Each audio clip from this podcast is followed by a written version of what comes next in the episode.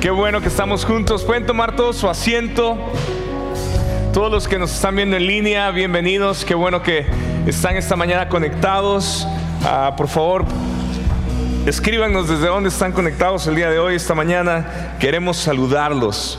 Ah, yo no sé si ustedes ah, han tenido e, estas ideas o estos sentimientos, pero donde te has sentido alguna vez que no entiendes nada de la Biblia. O sea, le empiezas a leer y dices, no entiendo qué está diciendo. Y tratas de irte a, otro, a otra parte de la Biblia y dices, tampoco le entiendo a esta parte. Y haces tu esfuerzo más grande y al final te quedas dormido leyendo la Biblia. ¿A alguien le ha pasado eso o solo a mí? A ver, acompáñenme, no sean este, mala onda, pero la verdad es que uno de mis conflictos en mi adolescencia más grandes era no entender la Biblia. Era este, saberme algunas historias, las historias más emocionantes, donde habían peleas, donde habían batallas, eh, donde había acción, pero todo lo demás no lo entendía, era muy difícil. Y, quizá no era tan difícil como lo percibía en ese tiempo, pero era mi excusa más grande para decir, por eso no leo la Biblia. Entonces, la forma en que leía la Biblia era yendo los domingos y en la clase de adolescentes que teníamos en la iglesia, pues ahí nos daban como que todo bien procesado, bien digerido y ya nos daban la Biblia así contada en una historia narrada este, de una forma muy, muy, muy práctica y también muy emocionante. Pero esa era mi forma de leer la Biblia. Entonces, eh, yo he estado con esta cosa de que cuántas veces no hemos comenzado el año diciendo, hoy voy a leer este año la Biblia, toda la Biblia me la voy a echar. Y estamos en octubre y aquí no les voy a preguntar, pero ¿cómo vas con ese plan de lectura que iniciamos en enero, que dijimos, este año sí termino de leer la Biblia, la Biblia completa y dices, no, es que en las vacaciones, este, pues no leí la Biblia porque mi rutina se cambió totalmente y estoy totalmente retrasado. Quizá no, un capítulo, no cinco capítulos, tres libros de la Biblia retrasados y ya dices, ¿para qué comienzo? Es como ir al gimnasio, ¿no? Pues, ¿para qué si ya estoy, ya estoy pasadito de peso? Pues, pues ya le sigo y el siguiente año le entramos en enero otra vez. O quizá dices, ah, debo sentir algo muy especial cuando leo la Biblia. Sea, yo siento que cuando leo la Biblia debo de, de sentir algo tan fuerte en mi corazón y, y cuando la lees no sientes nada, sientes que te vienen más problemas, te sientes que hay más cosas sucediendo en tu vida y dices, pues, pues no se supone que Dios debería estar aquí conmigo cuando estoy leyendo la Biblia. Ahora, esto suena, este, son, son, cosas que yo he pasado, son cosas que yo he vivido, son preguntas que me estoy haciendo, son cosas muy básicas, pero la verdad es que a veces no manejamos lo básico. Y queremos correr cuando no sabemos ni siquiera gatear. Y todo este año hemos estado hablando acerca de escuchar la voz de Dios. Y la voz de Dios está presente y Él está buscando encontrarse con nosotros. Y Él quiere tener una relación con nosotros.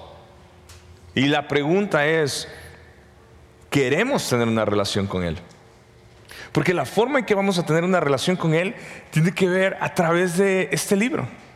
Y vamos a conocerlo con él. Ahora, eh, en, las fechas de junio, hablamos cómo, cómo nosotros escuchamos la voz de Dios. O sea, ¿qué, es el tono que nosotros escuchamos? ¿Escuchamos a Dios como un Señor enojado, como un Señor serio, como alguien que siempre está este, juzgándonos? ¿Cómo es el tono cuando tú lees la Biblia? Eh, hablamos acerca de que Dios está buscando hablarnos a través de su palabra, que no es visible, pero es audible a través de, la Biblia.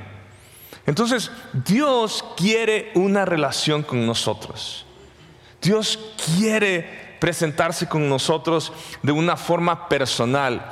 Y en toda la Biblia pudiéramos sacar ejemplo tras ejemplo, tras ejemplo, tras ejemplo, eh, de, de ver cómo Dios ha querido relacionarse con su pueblo. Pero quiero comenzar poniendo de ejemplo tres escenas en la vida de Moisés y su pueblo. Porque creo que aunque habló con Adán y Eva y habló con, habló con Caín, habló con Abel, habló con Abraham y, habló con muchos, con Moisés, hay muchas cosas muy interesantes. Y la primera está en el capítulo 3, verso 14 y 15.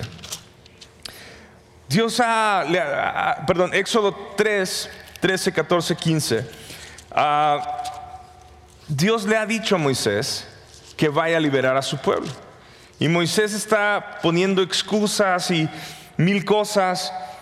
Y entonces le pregunta a Dios, ¿qué, le voy a decir al pueblo si me preguntan quién me envió?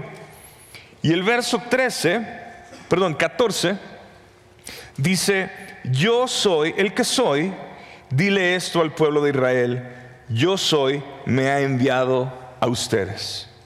Dios también le dijo a Moisés, Así dirás al pueblo de Israel, Yahvé, el Dios de sus antepasados, el Dios de Abraham, el Dios de Isaac y el Dios de Jacob, me ha enviado a ustedes. Este es mi nombre eterno, el nombre que deben recordar por todas las generaciones. Ahora, Dios le está dando un nombre a Moisés. Dios está presentando como nosotros nos presentamos con las personas. Ah, hola, mucho gusto. ¿Cómo te llamas? Y Moisés estaba buscando eso porque dijo, voy a ir a tu pueblo y tu pueblo me va a preguntar, pues ¿quién te envió? Y es interesante ver que Dios se presenta y le da un nombre, yo soy. Este nombre que tiene que ver con que Él es, Él es, no hay un comienzo, no hay un final. Él está, Él siempre es. Y después vemos cómo Dios empieza a cuidar a su pueblo. En Éxodo capítulo 13, dice en el verso 21, el Señor iba delante de ellos y los guiaba durante el día mediante qué? Una columna de nube y les daba luz durante la noche con una columna de fuego. Esto les permitía viajar de día y de noche. Y escuchen esto, el Señor nunca quitó de su lugar delante de ellos la columna de nube ni la columna de fuego. Él estaba guiando a su pueblo. O sea, se imaginan que salen, si nosotros ahorita nos perdemos teniendo GPS, teniendo el mapa en el celular. Nos perdemos muchas veces. Salen de Egipto y a dónde vamos? ¿Qué mapa seguimos? ¿Cómo, ah, ¿Cómo, vamos a llegar a esta tierra prometida? ¿Alguien se ha hecho esta pregunta?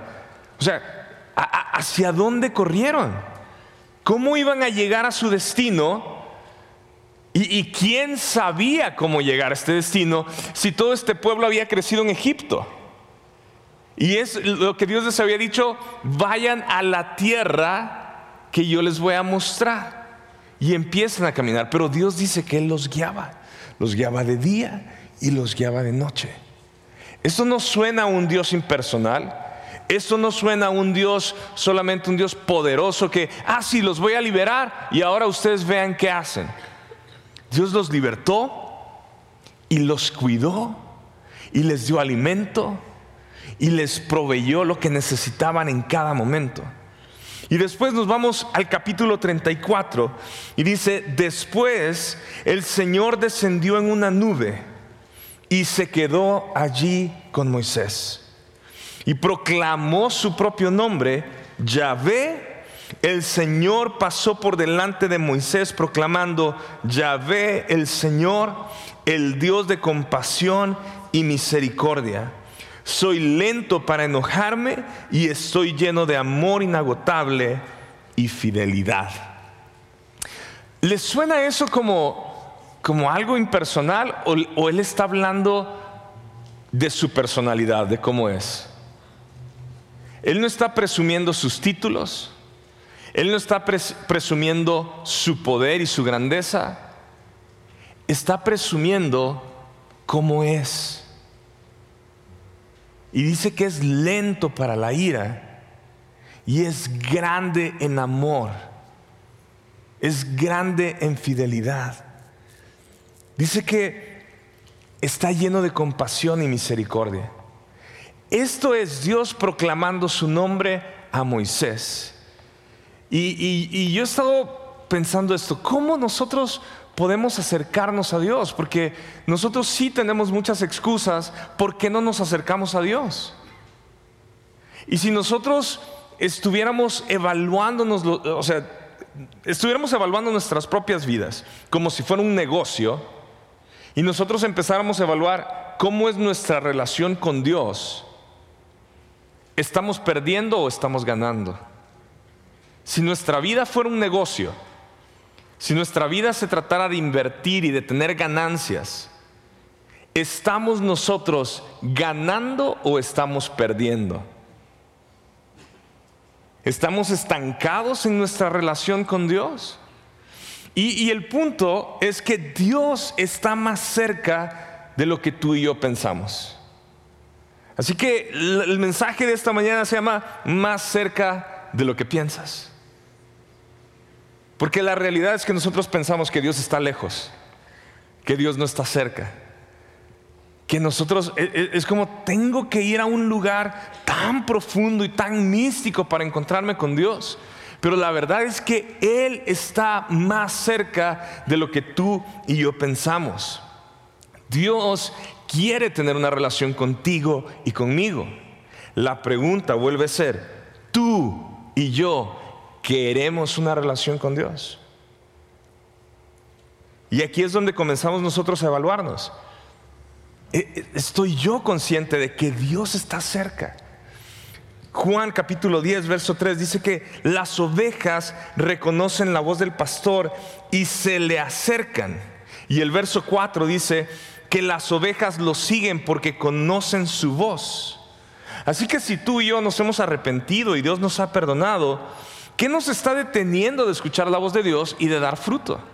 Esta semana vi un video hacen una prueba con muchas ovejas y llega una persona y empieza a hablarle a las ovejas. ¡Ey! ¡Ey! ¡Vengan! ¡Vengan! Y las ovejas están comiendo. Y después llega otra persona y empieza a gritarles y ese ruido y las ovejas siguen comiendo. Llega el pastor de las ovejas y las llama. Es impresionante. O sea, que las ovejas todas levantan la, cabeza y empiezan a buscar y... Eh, eh, eh, y se dejan venir todas. Y así como, no, es lo que dice la Biblia. O sea, las ovejas conocen la voz de su pastor y lo siguen. Estamos nosotros escuchando la voz de Jesús y siguiéndolo. La parábola del sembrador la estudiamos hace unos meses y escuchamos que la clave, perdón, aprendimos que la clave está en cómo nosotros escuchamos la palabra de Dios. Son cuatro tipos de tierra. Estas tierra, este, esta, esta tierra representa nuestro corazón, pero la clave es cómo estamos escuchando la palabra de Dios para que nosotros demos fruto. Ahora, cuando yo estaba estudiando y estaba eh, escribiendo mis notas, puse, bueno, ya escuchamos la parábola del sembrador, sé que la clave está en cómo escucho, pero la pregunta es, ¿estoy escuchando la voz de Dios? O sea, así en manera práctica, ¿estoy abriendo yo mi Biblia y escuchando su voz? Porque entonces ni siquiera soy un tipo de terreno, porque ni siquiera estoy escuchando la palabra de Dios. Entonces, quiero hacerte la pregunta, a ti y la puedes escribir, la puedes razonar, lo que quieras. Abres tu Biblia para leerla y escuchar la voz de Jesús. O esperas cada domingo a que alguien venga y te platique de lo que está en este libro.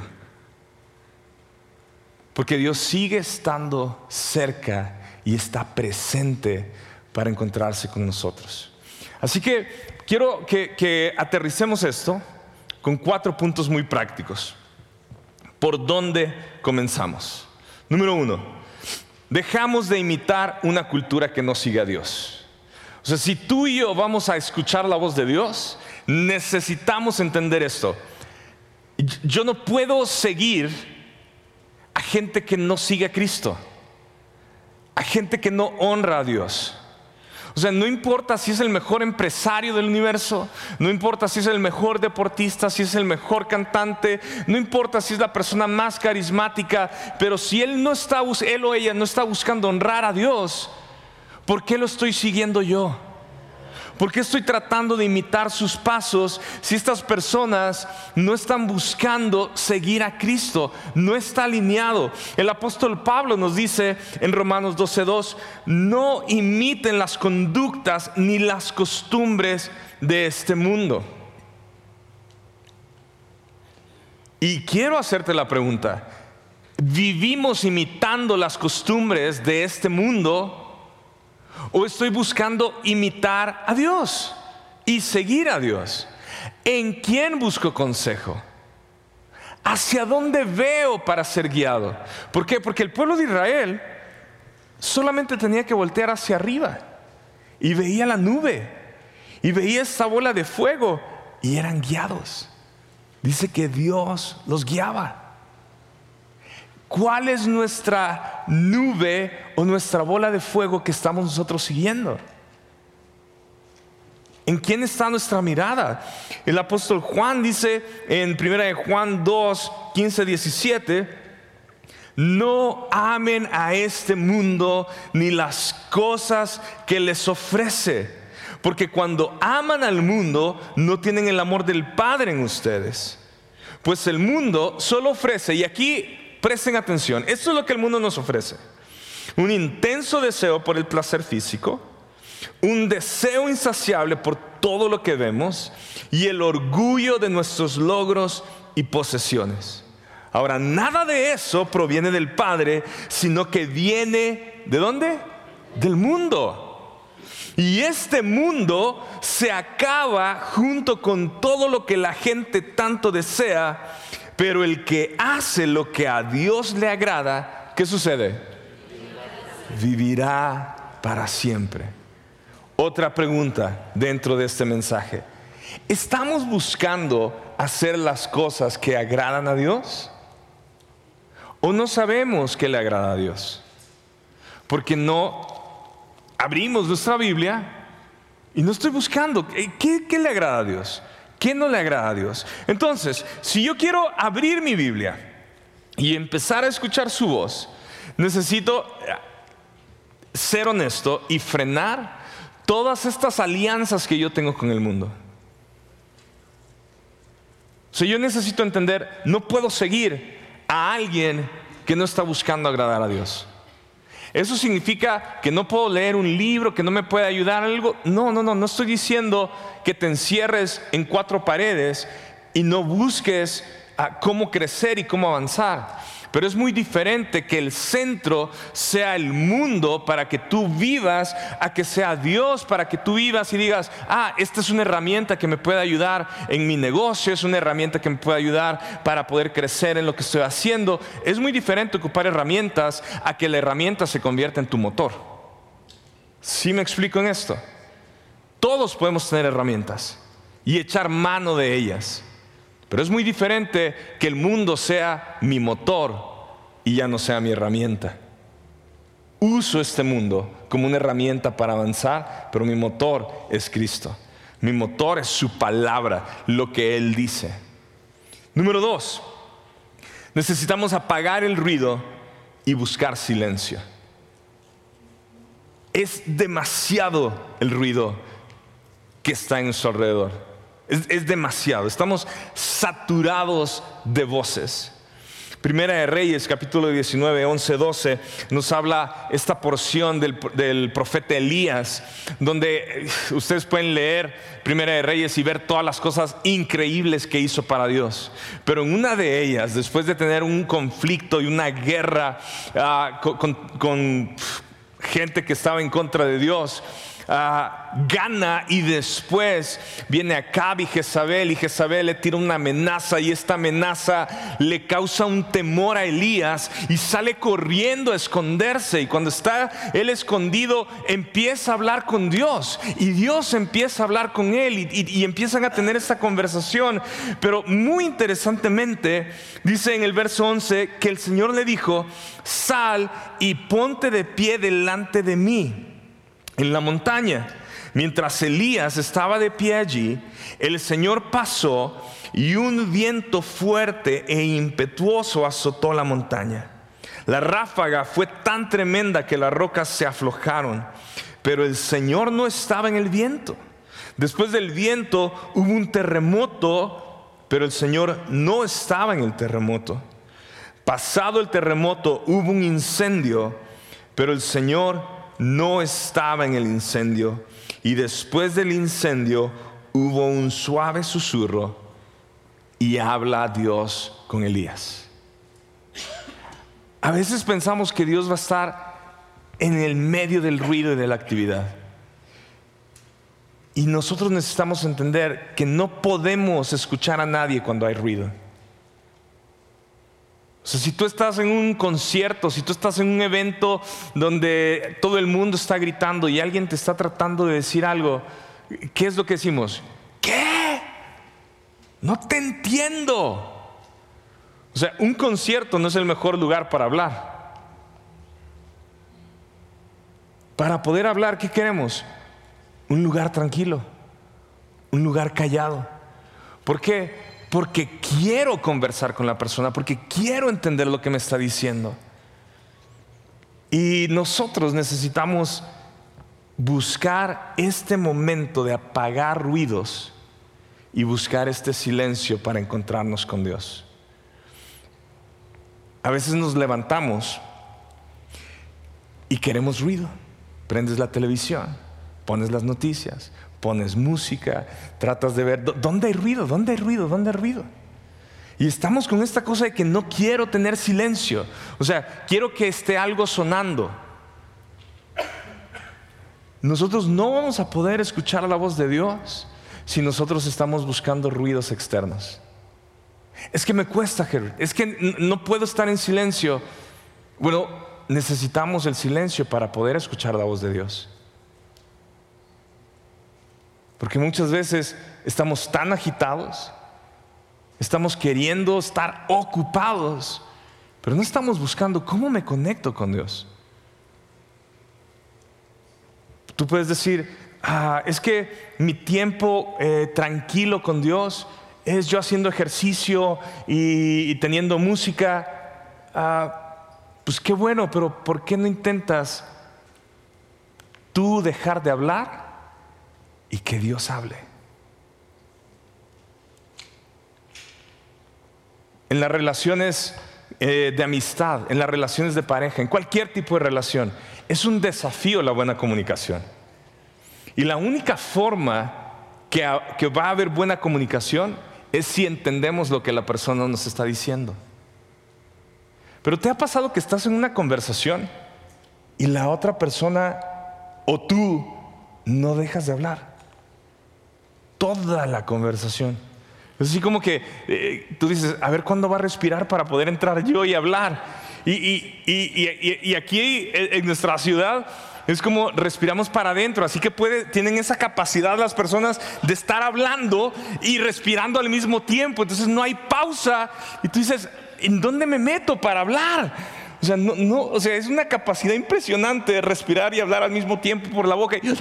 Y, sigues y no hubo pausa, coma, no hubo punto, no hubo coma, o sea, nada.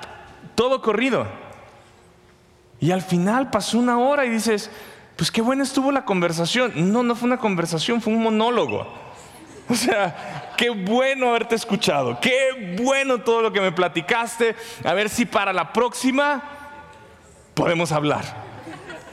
A ver si para la próxima te puedo platicar un poquito yo. Bueno, a veces así parecemos con Dios. Estamos tan ocupados, estamos, y Señor, y esto, y esto, y esto, y esto, y estoy haciendo esto, pero mira, Señor, y esto, y esto, y me llaman por teléfono, sí, permíteme, ahorita voy a poner esto, y lo cuelgas, y, pero y esto, y, no hay espacios en nuestra vida. Necesitamos buscar este silencio. Rutinas nos ayudan para este silencio. E, es lo mismo que cuando tratamos de ponernos una meta de una dieta, de buscar un ejercicio. ¿Qué necesitas hacer? Necesitas una rutina, necesitas un plan, necesitas una hora. Y tú sabes que si no sigues ese plan, ¿qué sucede? No logras el objetivo. Es muy difícil lograr el objetivo si no tienes un plan. Nada de, este tiempo con Dios va a, poder permanecer de una manera constante a largo tiempo si no planeamos. No, no podemos hacerlo improvisado. ¿Por qué? Porque tenemos cientos de actividades durante el día. Y dices, no, es que yo estoy más tranquilo. Eh, ya hicimos la prueba. Estuvimos dos años entre encerrados en la casa, sin, sin, o sea, le bajamos al ritmo de actividades de muchas cosas sociales y aún así, haz memoria, estando en casa, teniendo más horas disponibles, cuánto más buscamos a Dios. Cuánto creció nuestro tiempo para conectarnos con Él.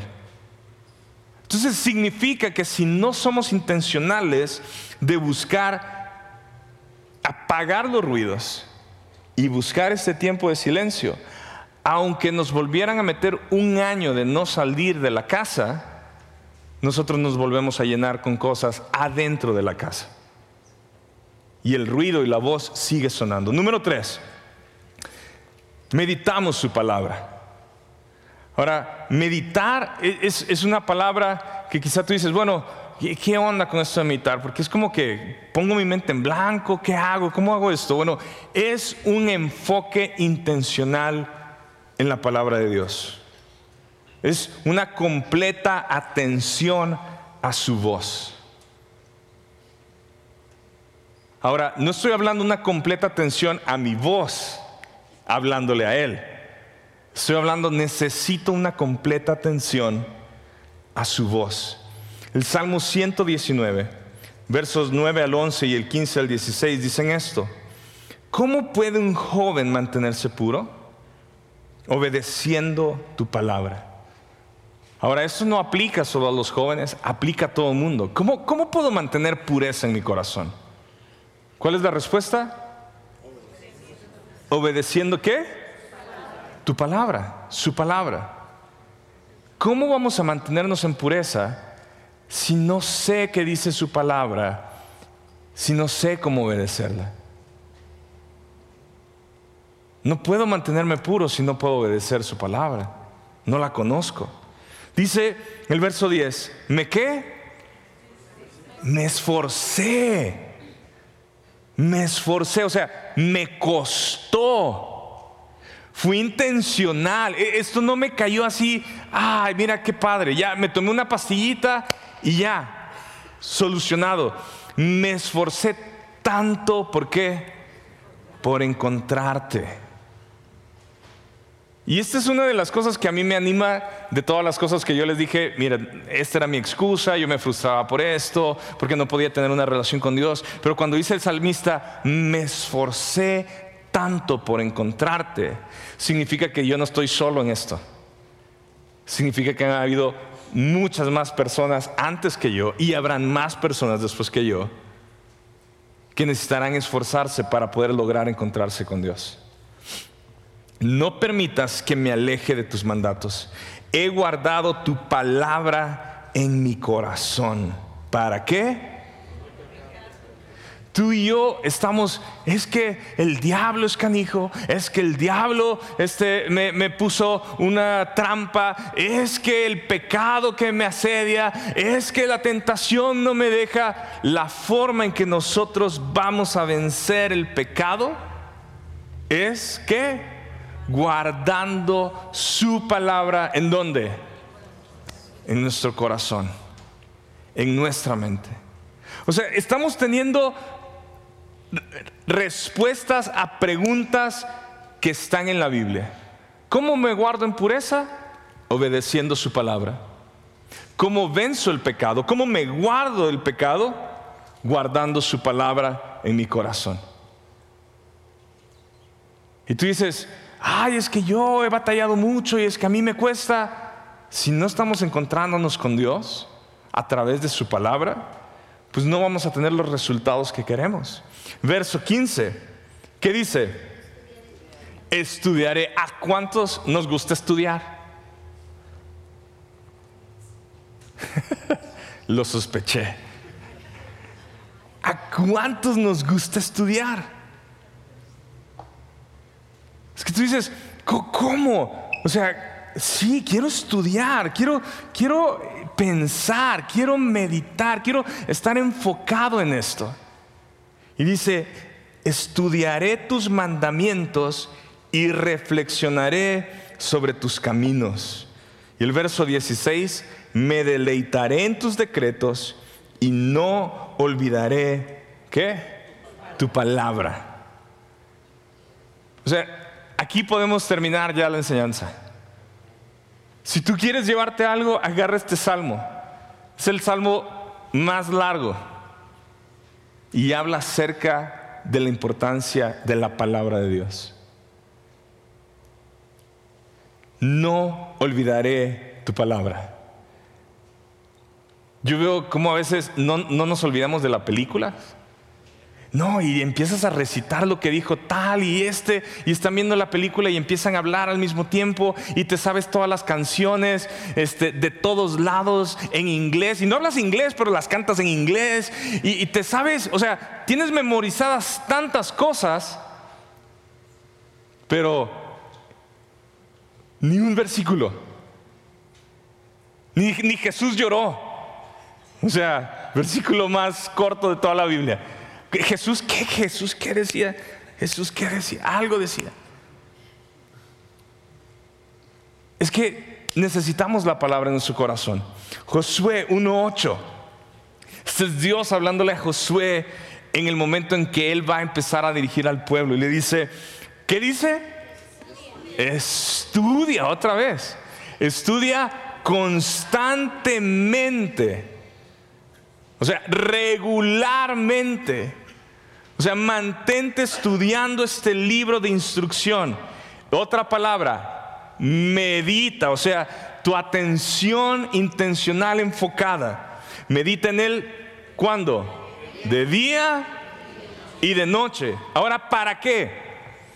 Para asegurarte de obedecer todo lo que allí está escrito. Fíjense, en los dos pasajes habla acerca de estudiar, habla acerca de meditar, o sea, de enfocarte en lo que estás leyendo, pero la respuesta cuál es? Obediencia.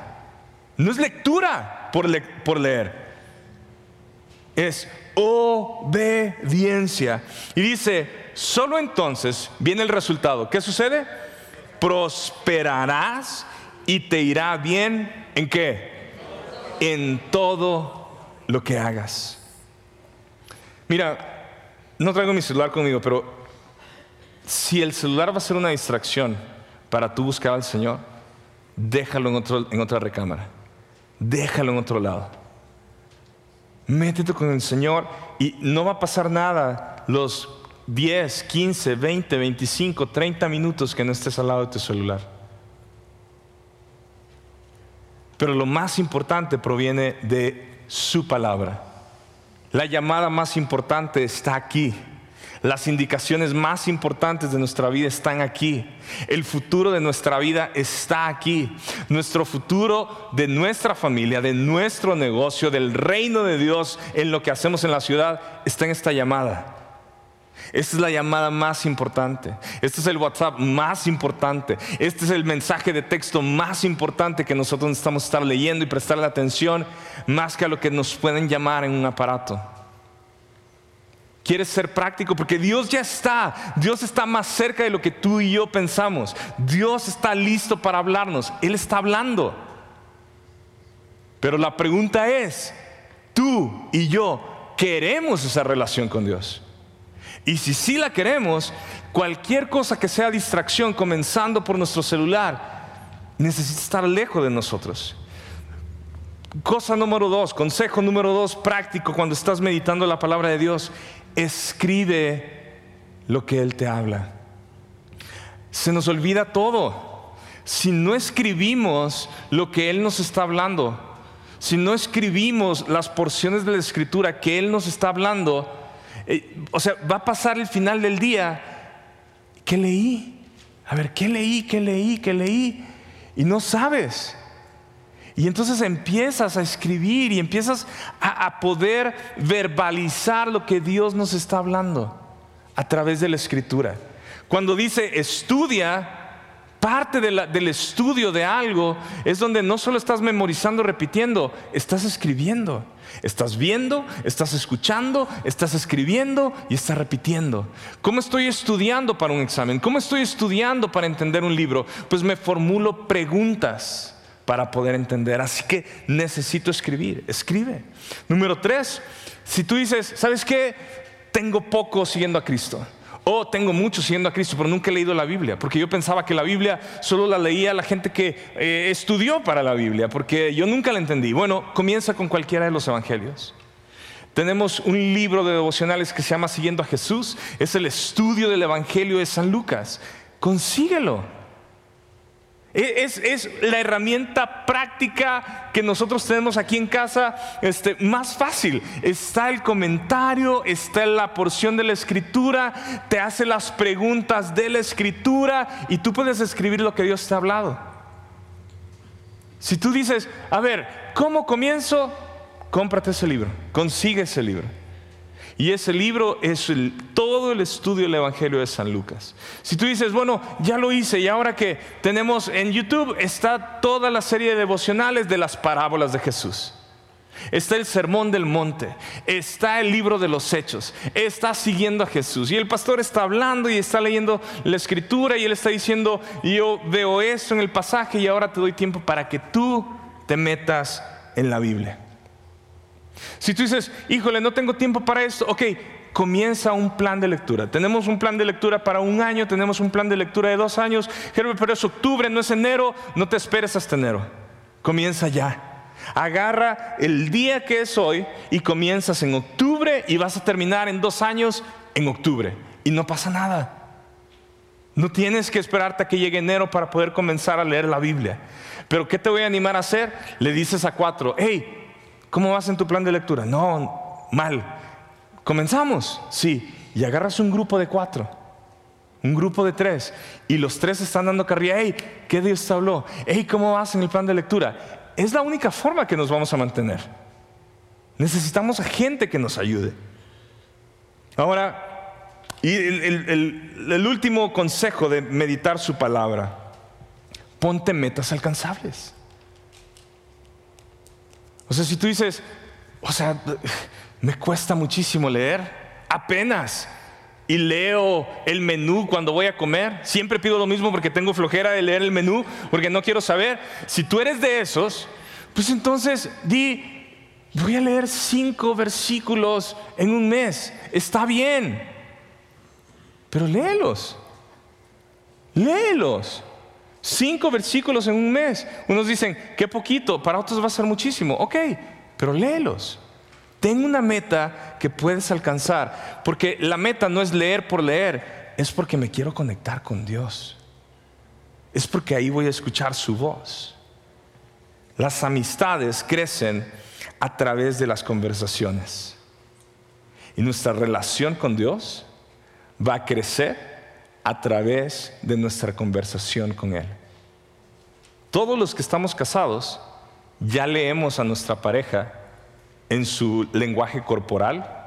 O sea, y, o sea, cuando tu esposa te dice que sí, ya sabes si es un sí, no. O sea, si te dice que no, ya sabes que es un no, sí. Y los solteros dicen, ah, pues sí, espérense ustedes su turno, ahí les va a llegar. Y cuando te dice tu esposa nada, híjole, o sea, tú sabes ahí que estás en problemas. O sea, ya, o sea, ¿qué, a, dónde la vas a invitar a, comer o, qué le vas a regalar? Porque ese nada, eh, ya, ya estás en problemas. O sea, ya, ya el barco se está hundiendo. Y sí, exacto, esa es otra reunión, ¿verdad? Comunicación nos hace conocer a las personas. Conocemos lo que nos dicen y lo que no nos quieren decir porque hemos pasado tiempo con la persona.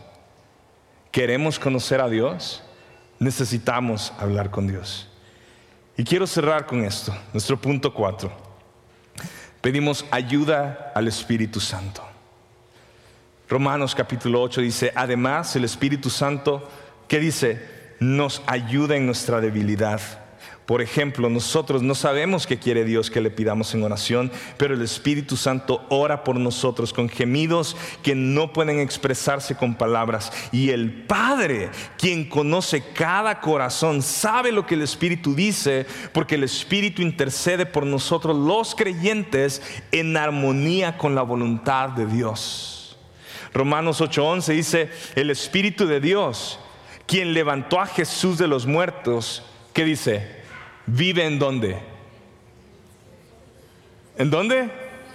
En ustedes, o sea, en nosotros. Y así como Dios levantó a Cristo Jesús de los muertos, Él dará vida a sus cuerpos mortales mediante el mismo Espíritu, quien qué?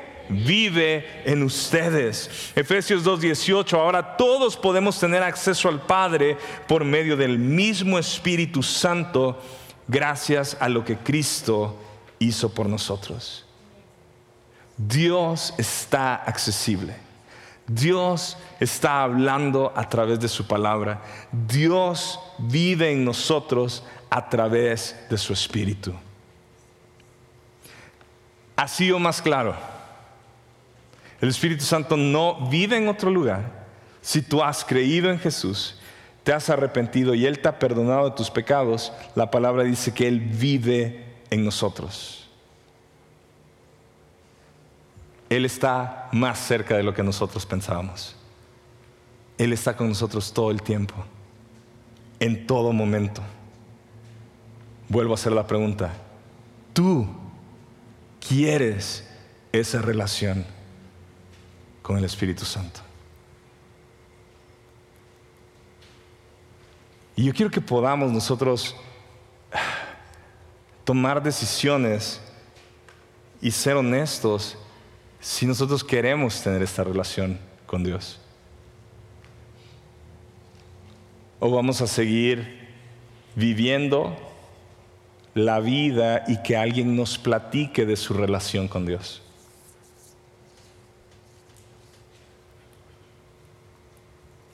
Dios quiere tener una relación personal con nosotros. Él no nos está pidiendo nada para ganarnos su favor. Él ya nos mostró su amor, dando su vida en la cruz del Calvario. Él ya hizo el primer contacto. Él ya se acercó a nosotros.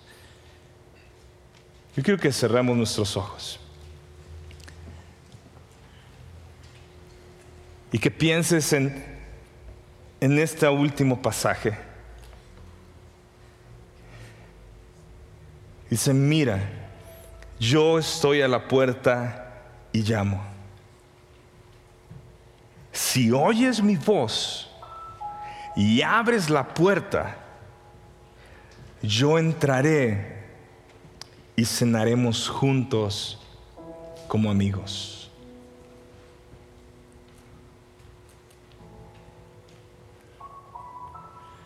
Jesús está a la puerta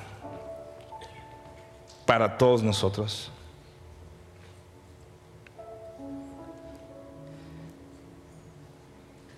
La pregunta es si nosotros estamos escuchando. La pregunta es si queremos abrir la puerta para que Él pase y cenemos juntos como amigos. Muchas veces escuchamos este pasaje y, solo lo relacionamos con gente que, que necesita rendir su vida a Cristo por primera vez. Pero la verdad es que Jesús está cada día a la puerta de nuestro corazón, esperando tener esta cena con nosotros, esperando tener esta relación. esperando tener este encuentro donde hablamos y donde lo escuchamos y donde dejamos que Él nos guíe y, así como guió a su pueblo con la nube, con la bola de fuego, así como le dio su nombre a Moisés, así como le dijo, así soy yo, conóceme. Dile a mi pueblo que me conozca. Dile a mi pueblo que soy grande en misericordia, que soy lento para la ira, que mi fidelidad es grande.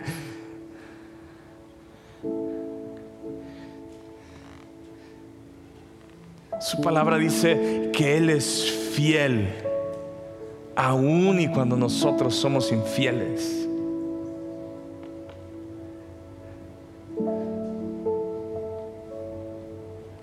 Tenemos a Dios de nuestra parte.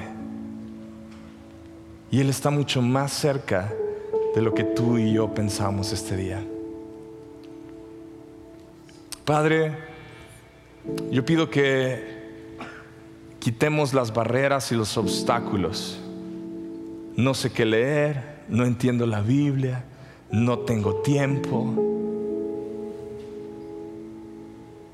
Quiero, pero me siento mal no siento nada cuando estoy leyendo, es que me retrasé en mi plan de lectura, es que no me levanto de madrugada y, me han dicho que tengo que levantarme en la mañana y no lo hago. Ninguna condenación hay para los que están en Cristo Jesús. No podemos caminar en condenación y ponerlo como una excusa para no encontrarnos con nuestro Señor cada día. yo quiero hacer un llamado donde tú y yo podemos responderle al Señor y decirle, Señor, me arrepiento de poner excusas. Me arrepiento de echarte la culpa a ti, de que tú estás lejos, de que tú eres impersonal, de que tú, de que tú no, no quieres tener una relación conmigo. Cuando tú vives en mí, cuando tú has estado conmigo todos los días y eres parte de mi vida todos los días. Pero te ignoro. Estás en el mismo lugar que yo, donde, donde necesitamos decirle, Señor, perdóname porque tú vives en mí y, y yo soy el que no, el que no dedico tiempo, el que no aparto tiempo para ti. Yo quiero pedirte que te pongas de pie junto conmigo y que le digas, Señor, me presento delante de ti sin excusas. Me hago responsable de mi comodidad y de mi flojera y de todas las excusas que he puesto para no abrir la puerta y cenar contigo. Perdónanos, Señor Jesús quieres que tu iglesia te conozca. Tú quieres que nosotros como la novia te conozcamos, Señor Jesús. Que no lleguemos al día de la boda del Cordero y nosotros de oída te conocemos. No, sabemos quién es el novio. No sabemos qué, te gusta, Señor. Vamos a llegar un día a esta boda y, y no tenemos ni idea con quién nos estamos casando. Y yo pido, Señor, que, que esta mañana tu Espíritu Santo nos esté redarguyendo y que tomemos determinaciones en nuestra vida para poder dejar a un lado toda distracción, apagar los ruidos, apagar las voces, dejar de seguir a este mundo y amar las cosas de este mundo y empezar a meditar tu palabra, Señor. Y hoy pedimos tu ayuda, Espíritu Santo, para que nos lleves a la verdad.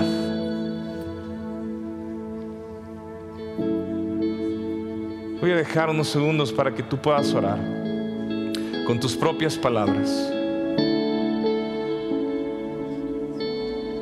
Y que tú te pongas a cuentas con el Señor. Aquí no vemos mejores ni peores. aquí vemos personas que necesitamos de la gracia de Jesús para poder seguir adelante. Escúchanos, Padre, esta mañana. Y que este canto de, que vamos, con el que vamos a adorar al Señor sea como una oración